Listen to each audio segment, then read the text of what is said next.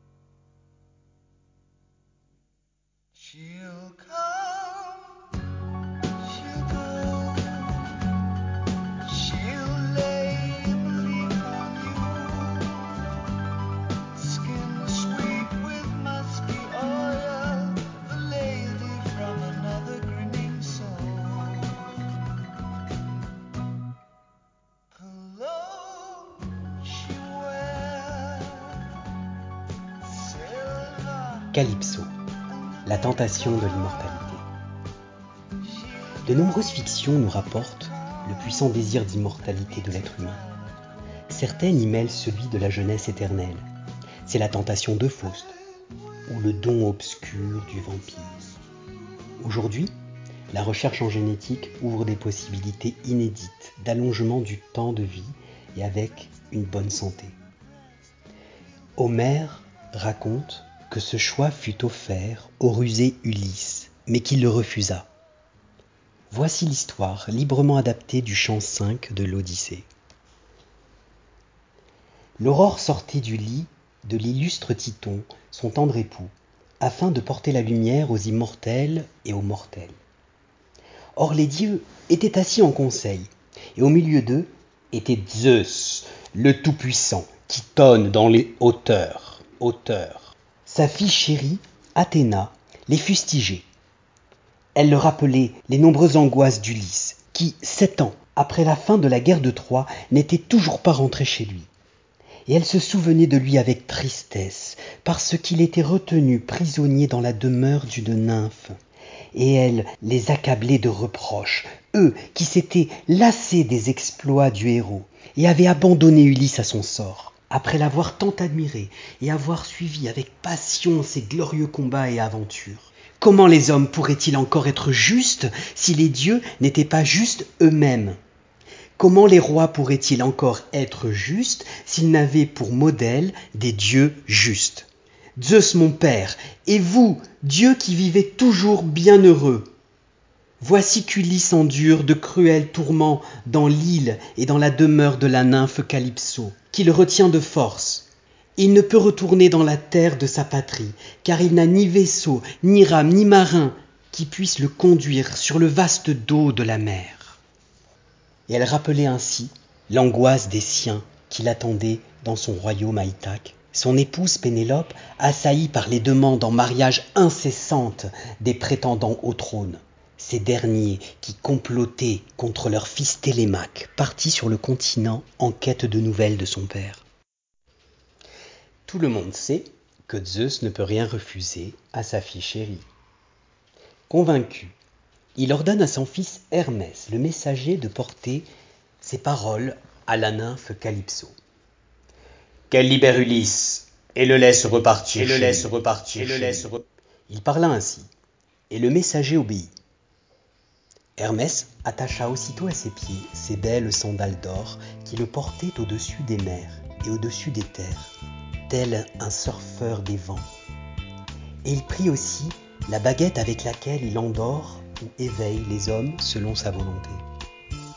Tenant cette baguette dans ses mains, l'éblouissant s'envola, tomba du ciel en piqué sur la mer et s'élança, rasant les flots, semblable au goéland qui chasse les poissons et frôle de ses ailes l'écume des vagues. Semblable à cet oiseau, Hermès rasait les flots de la vaste mer.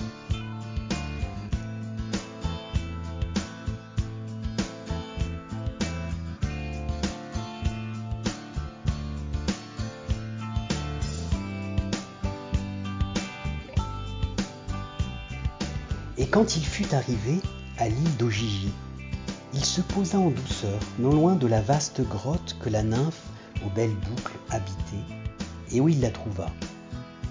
Un grand feu brûlait au foyer, et l'odeur du cèdre et du thuya ardent parfumait toute l'île.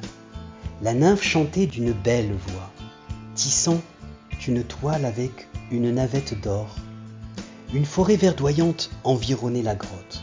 L'aune, le peuplier et le cyprès odorant, où les oiseaux faisaient leur nid, les chouettes, les éperviers et les bavardes corneilles de mer qui s'inquiètent toujours des flots. Et une jeune vigne, dont les grappes de raisin mûrissaient, entourait la grotte et quatre cours d'eau limpides faisaient verdir de molles prairies, de violettes et de persil. Même pour un immortel, c'était un spectacle qui charmait l'âme. La belle Calypso le reconnut aussitôt et l'accueillit avec des mets délicieux. Hermès s'inquiéta de ne pas voir Ulysse avec elle. Elle lui expliqua que depuis quelque temps, il passait ses journées sur la plage, à contempler la mer et à pleurer sur son sort et à regretter, nostalgique, de ne pouvoir retourner chez lui. Ce n'est qu'au soir qu'il la rejoignait dans son alcôve pour s'unir à elle, ajouta-t-elle malicieusement. Tu me demandes pourquoi un dieu vient vers toi, déesse. Je te répondrai avec vérité, comme tu le désires. Zeus m'a ordonné de venir.